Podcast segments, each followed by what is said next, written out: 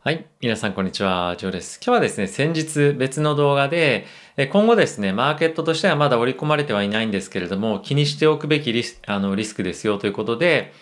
今後ですね、バイデン大統領がインフラ政策及び、まあ、クリーンエネルギーに対しての、まあ、経済政策をですね、行っていきますけれども、まあ、その財源確保のために行われる増税ありますよね。えコーポレートタックスが21%から28%へ増加、そして、あとは最低税率なんかをですね、設けることによって、今まで、まあ、脱税ではないんですけれども、合法的に税金の支払いを免れていた企業なんかに対して、しっかりとですね、税金を払ってもらいましょうというような、今後は税制改革を行っていく今、予定というのが、まあ、報道されています。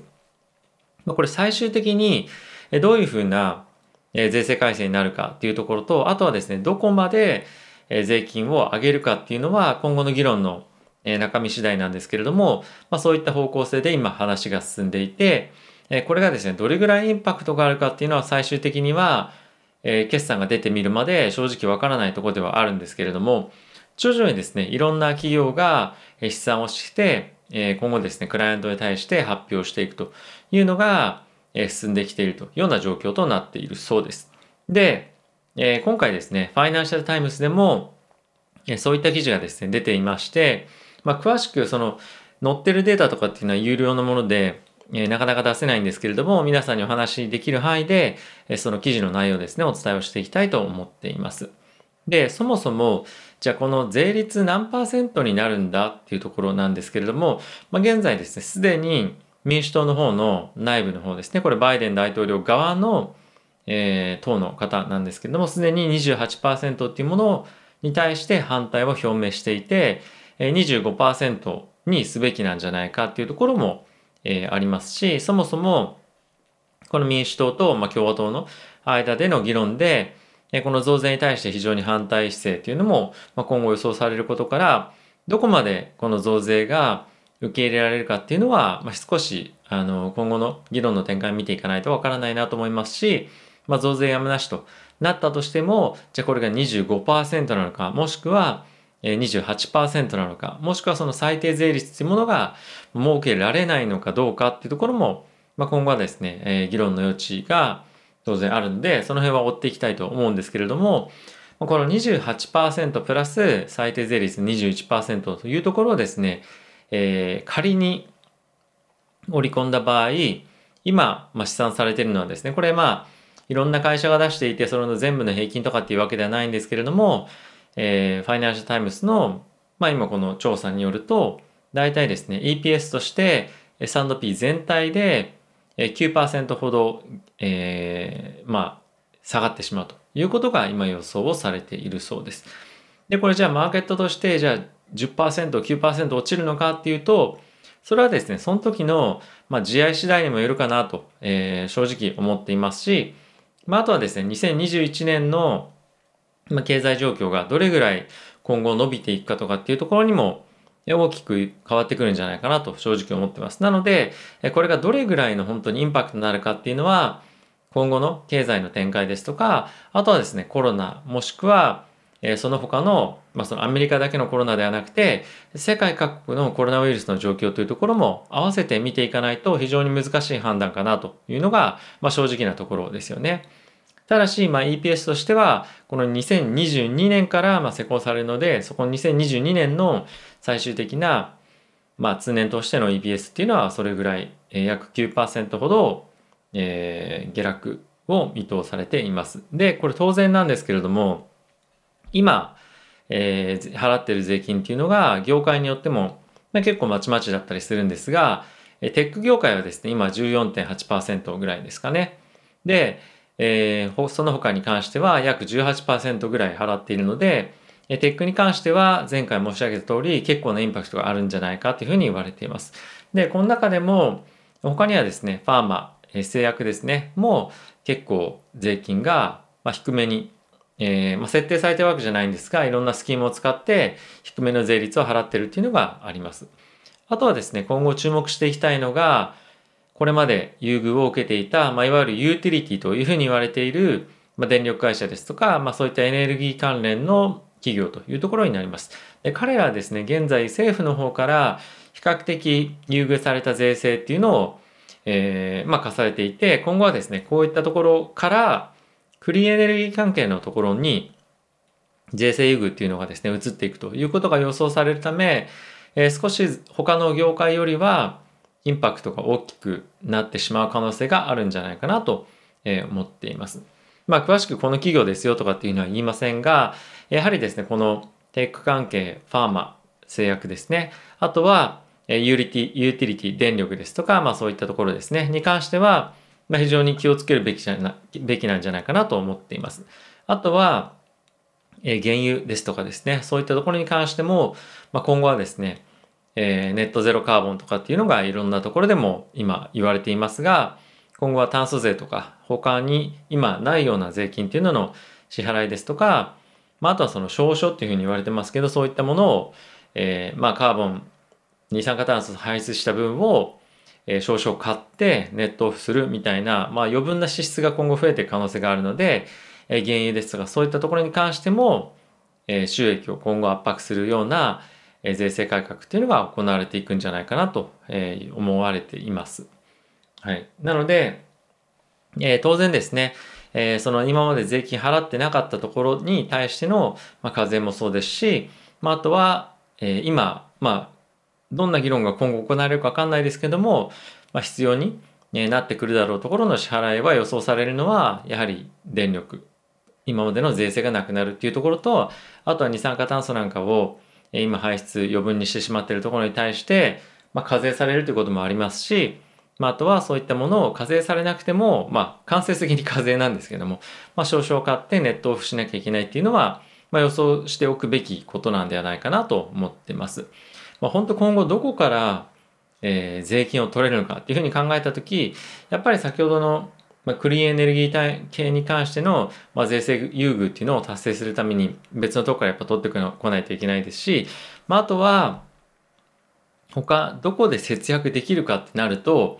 まあ、結構医療費だったりとかすると思うので、やはり製薬会社に対しての、まあ、支払い、薬価っていうのをまあ下げたりとか、まあ、いろんなところで、えー、まあ、いろんな政策が行われると思うんですが、まあ、そういったところが、とりあえず大きくはメインになるんじゃないかなと、思っています。まだまだですね、かなり不透明なところもありますけれども、こういったところを中心に今後発表されていくと思いますし、あとはですね、本当にこの2021年の夏以降に発表されて EPS の下落減速っていうのがどれぐらいになるかっていうのは今本当にマーケットではまだ織り込みきれてない、えー、かかつネガティブな要因だと思うのでそのあたりはですね今後そういったものが出てくるっていうものに関しては、えー、注意をしておくべきなんじゃないかなと思っています。特に今後来週以降ですね、えー、決算出てきますけれども、そこで成長が若干鈍化しているところ、売上としては伸びてはいるんですけれども、あ、成長ちょっと鈍化してるなっていうところで、かつ、テックですとか、ファーマとか、まあそういったところに関しては、余計、えー、重しになってくる可能性っていうのはあるので、えー、気をつけた方がいいんじゃないかなと思ってます。やはり、えー、今後そういった増税が行われるのであれば、今でもしっかりとね、売上ですとか、まあ、そういった利益もですね、伸びていない企業であれば、まあ、余計に減速するわけですから、なかなか買いづらくなりますよね。で、実際に前回の、えー、決算の時でも、80%の企業はですね、予想を上回る、決算出してきましたけれども、その中の42%しかですね、上昇しなかったっていう、まあ、データもありますので、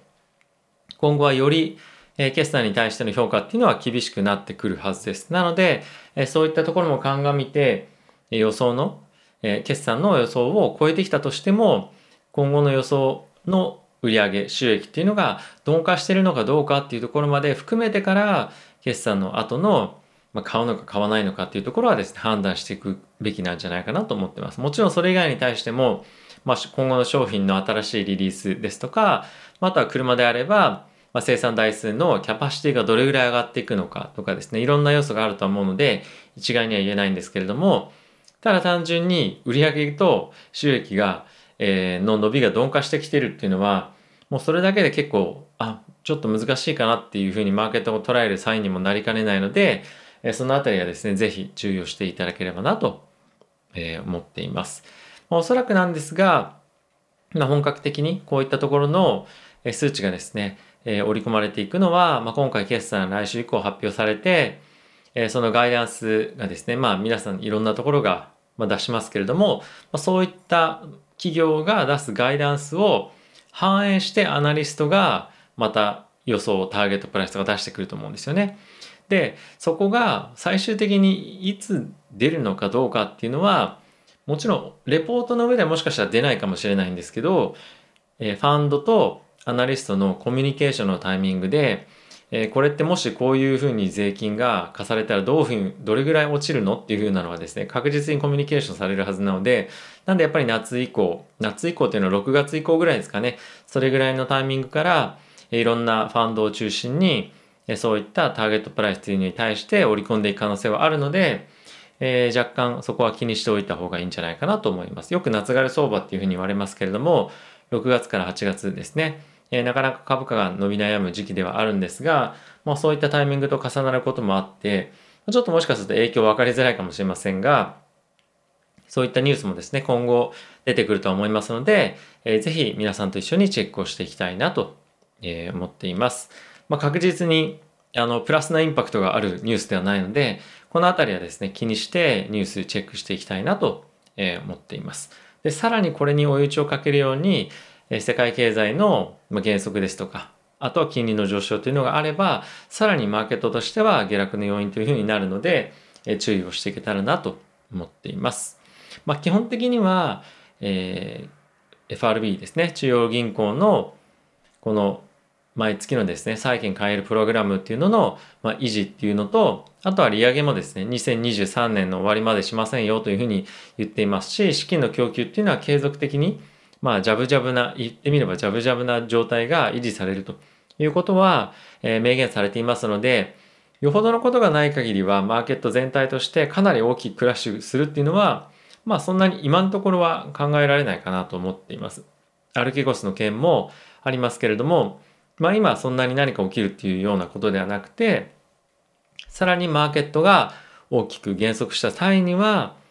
まあそういったことも起きる、落ちる、起きるかもしれませんが、まだ、え予想はされるべきではないかなというか、そんなに気にするべきことではないのかなとは個人的には思っています。なので、まあ、今後ですね、気にしておくべきリスクっていうのは、まあ、いくつかさっきも挙げたようにあるとは思うんですけれども、どのリスクをどれぐらい織り込んでマーケットがいるのか、もしくは我々がどのリスクをどれぐらい織り込んでいくべきかっていうのは、まあ、ちょっとですね、あの、まあ、情勢を見ながら判断していきたいなと思うんですが、今回のこの2022年以降の決算の件に関して、増税の件に関しては、まだマーケットとしてはほとんど織り込んでないというところもあるので、えー、特に気にしていきたい内容かなと。まあ、というか、まあ、頭の中に入れておきたい内容かなと思っています。ということで、皆さん動画、ボイシー、ポッドキャストご視聴ありがとうございました。また次回の動画でお会いしましょう。さよなら。